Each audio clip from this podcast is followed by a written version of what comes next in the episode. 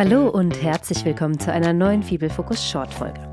Obwohl der biologische Landbau als eine besonders ressourcenschonende und umweltfreundliche Form der Landwirtschaft gilt und dies auch zahlreiche Forschungsstudien in den letzten 30 Jahren eindrucksvoll bewiesen haben, gibt es immer wieder kritische Stimmen, die bezweifeln, dass der Biolandbau wirklich einen Beitrag zur Bewältigung der umweltpolitischen Herausforderungen leisten kann.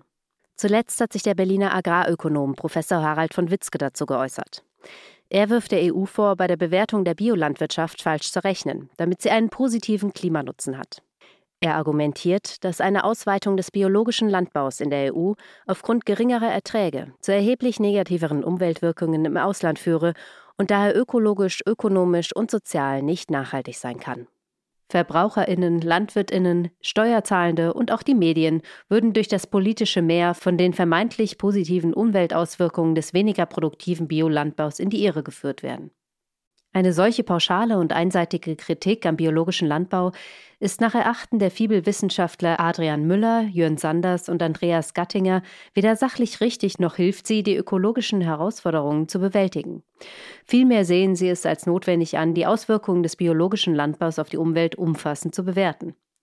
Adrian Müller aus dem Department für Agrar- und Ernährungssysteme am Fibel Schweiz ist heute bei mir, Anke Bermann, im Podcast. Er wird uns heute erläutern, welche Punkte er und seine Kollegen bei diesem Thema für besonders wichtig halten.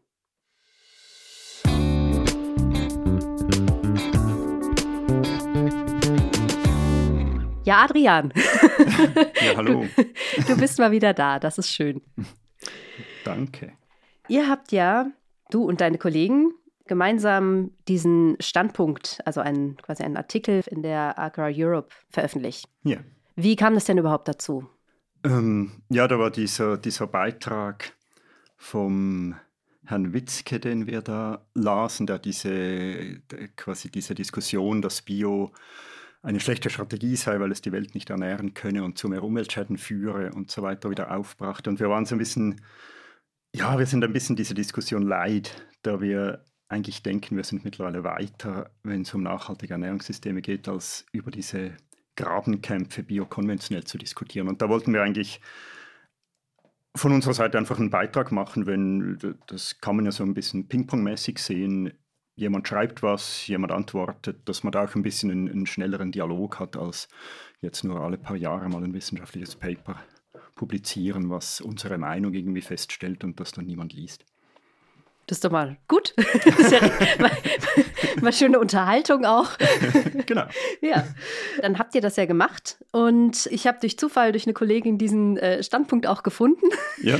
Und dann dachten wir, ja, es ist ja schön, wenn die Leute von Agra Europe das dann eben lesen können, aber umso schöner wäre es natürlich, wenn wir noch ein paar mehr Leute erreichen und deswegen bist du heute bei uns im Podcast und erzählst uns mal, was ihr da so Schönes veröffentlicht habt. Ja, okay.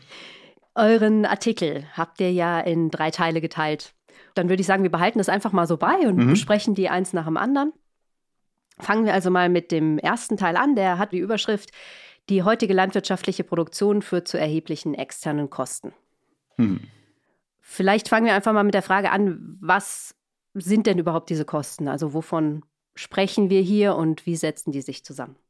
Also externe Kosten heißt primär mal, das sind Kosten, die die Gesellschaft als Ganzes trägt und die nicht in den quasi Geschäftsentscheiden der Akteure in der Landwirtschaft entlang der ganzen Wertschöpfungskette bis zum Konsum äh, gespiegelt werden. Also wenn ich äh, da mein Steak esse, dann bezahle ich einen gewissen Preis im Laden, aber die Produktion dieses Stücks Fleisch führt zu einer Reihe von weiteren Kosten, für die ich jetzt als Konsument nicht bezahle, beziehungsweise für die auch die, die Verarbeiter nicht bezahlen, der Bauer, der es produziert, nicht bezahlt, sondern die Gesellschaft als Ganzes.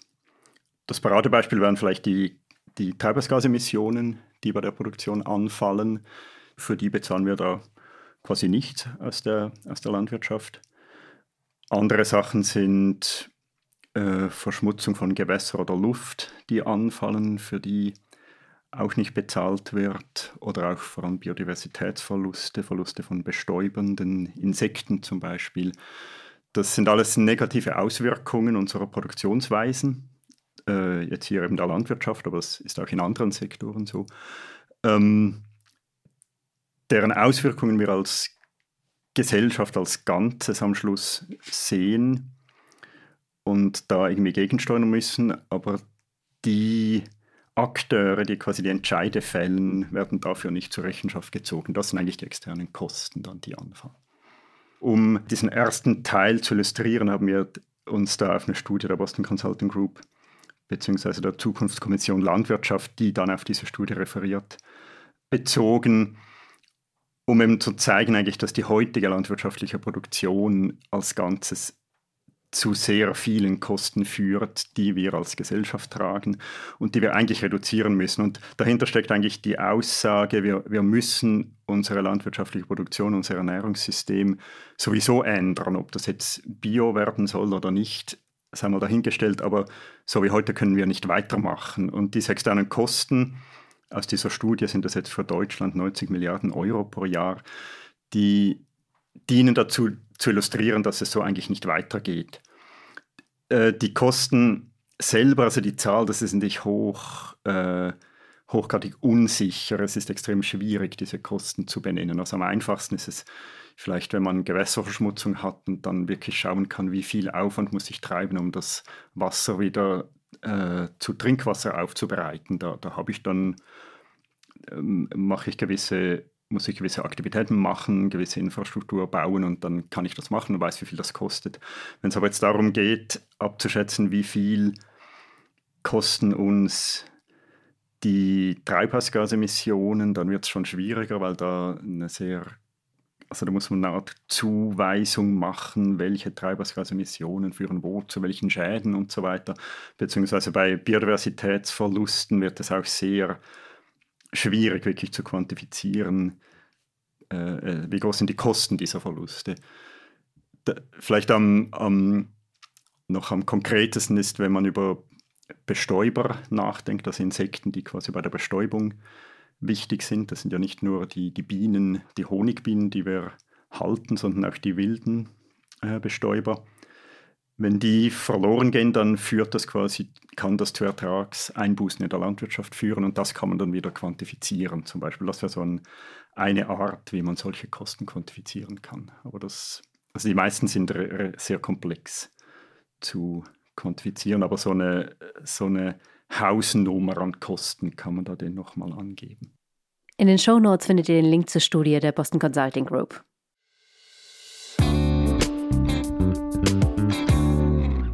Dann kommen wir jetzt auch schon zu Teil 2. Der hat die Überschrift Es ist wichtig, bei der Bewertung der ökonomischen und ökologischen Folgen einer Ausweitung des biologischen Landbaus mögliche Verlagerungseffekte zu berücksichtigen. Da stellt sich mir jetzt die Frage, was genau sind diese Verlagerungseffekte? Also wovon wird denn hier eigentlich gesprochen? Genau, die Verlagerungseffekte stammen daher, dass der biologische Landbau im Schnitt tiefere Erträge hat, etwa 20 Prozent so beim biologischen Landbau, wie man das so gängig macht. Diese Ertragslücke kann ein bisschen kleiner sein, wenn man wirklich voll auf Diversität setzt, was so Studien zeigen, dann ist es vielleicht im Schnitt noch 10 Prozent, aber wir haben tiefe Erträge im biologischen Landbau und wenn wir jetzt genauso viel produzieren wollen, äh, wie wir heute produzieren, beziehungsweise genau diesen Bedarf decken wollen, dann brauchen wir mehr Fläche. Das lässt sich quasi nicht wegdiskutieren.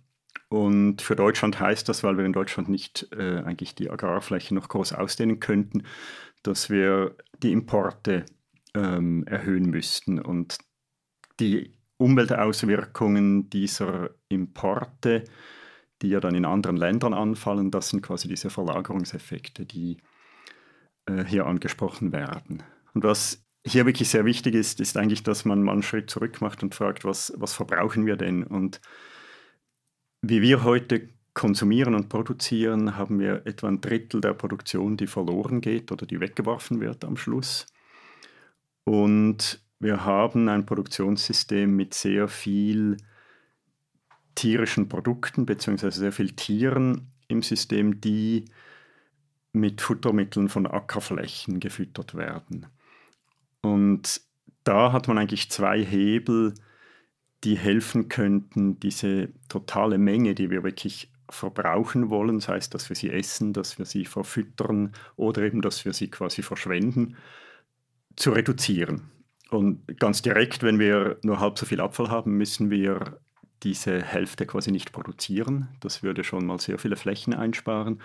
Und wenn wir nicht so hohe Anteile von Ackerland für Futtergetreide, Futtermais und so weiter verbrauchen würden, dann hätten wir auch äh, sehr große Flächen zur Verfügung, auf der wir direkt Nahrung produzieren könnten. Und wenn wir jetzt eine nachhaltige Landwirtschaft haben möchten, und wegen dieser externen Kosten müssen wir das ja sowieso, also wir müssen eine Transformation des Ernährungssystems hinkriegen. Wenn wir das haben möchten mit einer quasi extensiveren Produktion, wie eben beispielhaft Bio, aber das können auch andere Systeme sein, agrarökologische Produktionssysteme, dann funktioniert das nur, wenn wir eben diese Verschwendung und diese sehr großen Mengen an Futtermitteln vom Ackerland reduzieren. Und dann können wir, ohne Verlagerungseffekte zu haben, die Kalorien, Proteine, Fette, was wir auch immer brauchen, äh, zur Verfügung stellen, auch mit einer biologischen Landwirtschaft. Wer jetzt noch wissen möchte, ob und wie es möglich ist, dass wir uns hundertprozentig bio ernähren, der hört doch gerne mal in unsere Podcast-Folge Ist Bio die Lösung rein. Hier sprechen Adrian und ich über seine erfolgreiche und viel publizierte Studie Strategies for Feeding the World More Sustainably with Organic Agriculture. Aber wenn es jetzt darum geht, was heißen diese Veränderungen in, in, im Bedarf oder im Konsum und in der Produktion, das heißt weniger Abfall und das heißt weniger tierische Produkte.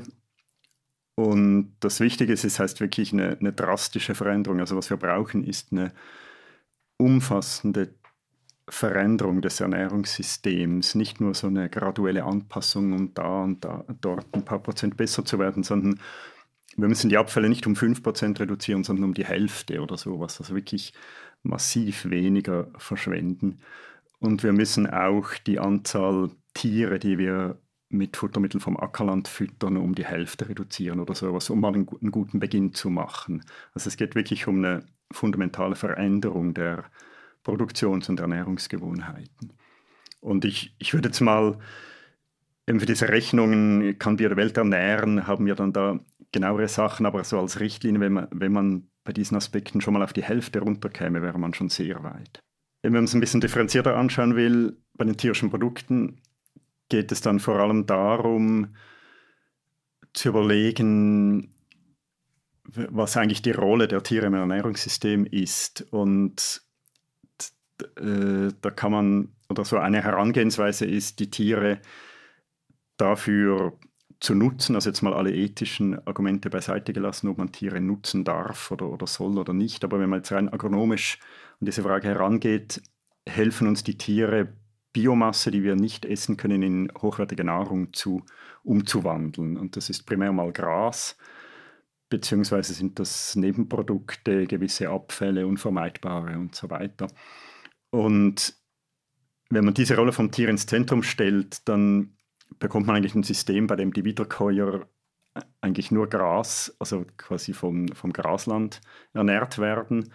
Und die Hühner und Schweine, die jetzt sehr stark von Futtermitteln vom Ackerland leben, die würden dann eigentlich auf Nebenprodukten, gewissen Fruchtfolgegliedern, die für die, die Bodenqualität nötig sind und so weiter, quasi der, der Nahrung würde darauf reduziert werden. Und das würde im Endeffekt bedeuten, dass wir vielleicht ein Viertel weniger Wiederkäuer hätten und vielleicht nur noch 10 Prozent der Schweine und Hühner. Und also das illustriert schon auch diese Drastik der Veränderung, die wir brauchen. Und es illustriert auch, dass es um mehr geht als nur um das Klima.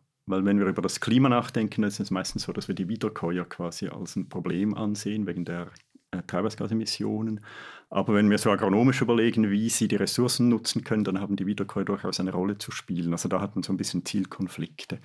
Und das finde ich auch immer wichtig, explizit zu machen, aus welchen Gründen wer, argumentiert man für welche Reduktion bei den verschiedenen tierischen Produkten. Dann zu Teil 3. Es muss auf verschiedene innovative, nachhaltige Ansätze gesetzt werden, um die Ernährung innerhalb der planetaren Grenzen sicherstellen zu können. Worum es uns in diesem Beitrag vor allem auch geht, ist eben diese, was ich schon zu Beginn sagte, diese Grabenkämpfe zu vermeiden, ist jetzt Bio die Lösung oder ist Bio nicht die Lösung, ist Bio die Katastrophe oder nicht, äh, sondern wirklich zu sagen, wir müssen eigentlich von allen Systemen, die wir, die wir haben, die, die Vorteile nutzen und die Ausgangslage, eben wie gesagt, ist, wir können nicht so weitermachen wie bisher. Also das heutige System ist nicht die Lösung. Einfach auf Bio umstellen und sonst nichts zu verändern, das wird aber auch nicht die Lösung sein. Aber wenn wir diese Strategien weniger Abfall, weniger tierische Produkte mal beiziehen, dann schaffen wir den Raum, dass wir auch weniger intensiv produzieren können, eben mit weniger quasi Erträgen und dafür mehr anderen Ökosystemdienstleistungen wie Beiträge zur Bodengesundheit, Beiträge zur Biodiversität, also dieses ganze umfassende Paket, was eigentlich eine Landwirtschaft in der Landschaft ermöglichen soll, ohne wirklich die, die Produktionsbasis zu zerstören. Und da brauchen wir eben eigentlich eine, ein, ein, Zusammenarbeiten. Also da kann die konventionelle Landwirtschaft eine Rolle spielen darin, da kann die Biolandwirtschaft eine Rolle darin spielen. Und es geht eigentlich nicht darum, die gegeneinander auszuspielen, sondern eher zu versuchen, wo hat welches System welche Nachteile und wie kann man vom anderen lernen, vielleicht um das zu verbessern. Und es geht auch nicht darum, unbedingt 100% Bio zu erreichen oder eben bei möglichst kein Bio mehr, weil es tiefere Erträge haben und 100% auf intensives konventionelles äh, auf intensive konventionelle Produktion zu setzen, sondern wirklich eine Kombination zu finden, die die, die Grenzen unseres Planeten bzw. lokaler die Grenzen der Ökosysteme, die wir in der Landschaft vorfinden, nicht überschreiten. Und da die meisten Auswirkungen in der Landschaft anfallen, geht es auch nicht darum, nur pro Kilo Produkt zu rechnen, sondern wirklich auch zu sehen, was bleibt jetzt pro Hektar eigentlich in der Landschaft. Also wenn ich Hochleistungskühe habe, die pro Kilogramm Milch vielleicht geringe Nährstoffüberschüsse produzieren. Wenn ich von denen aber zu viel in einer Landschaft habe, dann ist das Ökosystem am Schluss doch äh, massiv überversorgt mit Nährstoffen. Und da hilft es mir dann nicht, dass es pro Kilo Produkt zum Beispiel gut dasteht. Also wir, wir müssen die Landwirtschaft wirklich in der Landschaft, in diesen Ökosystemkontexten denken und darin die Lösungen suchen, die funktionieren. Und das heißt meistens, dass wir halt auch extensiver produzieren müssen. Und damit das geht, müssen wir das eben in einem Systemkontext anschauen, der diese Aspekte vom Konsum, tierische Produkte und Abfall, Verschwendung äh, mit einbezieht. Was auch wichtig ist, es geht nicht darum, jetzt 100% Bio zu machen oder so. Und da kann man zum Beispiel die Ziele des Green Deal oder der Farm to Fork Strategy der EU beiziehen, die ja bis 2030 25% Bio umsetzen möchte.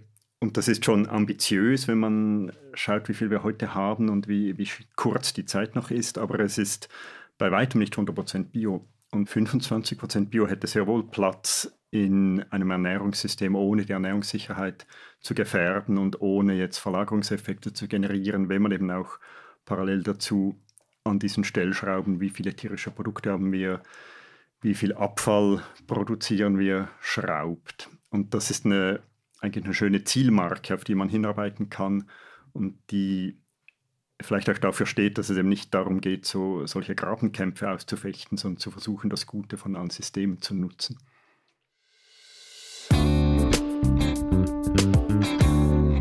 Ja, mal wieder danke, dass du da warst. Ja, gern geschehen. Äh, bis zum nächsten Mal. Danke.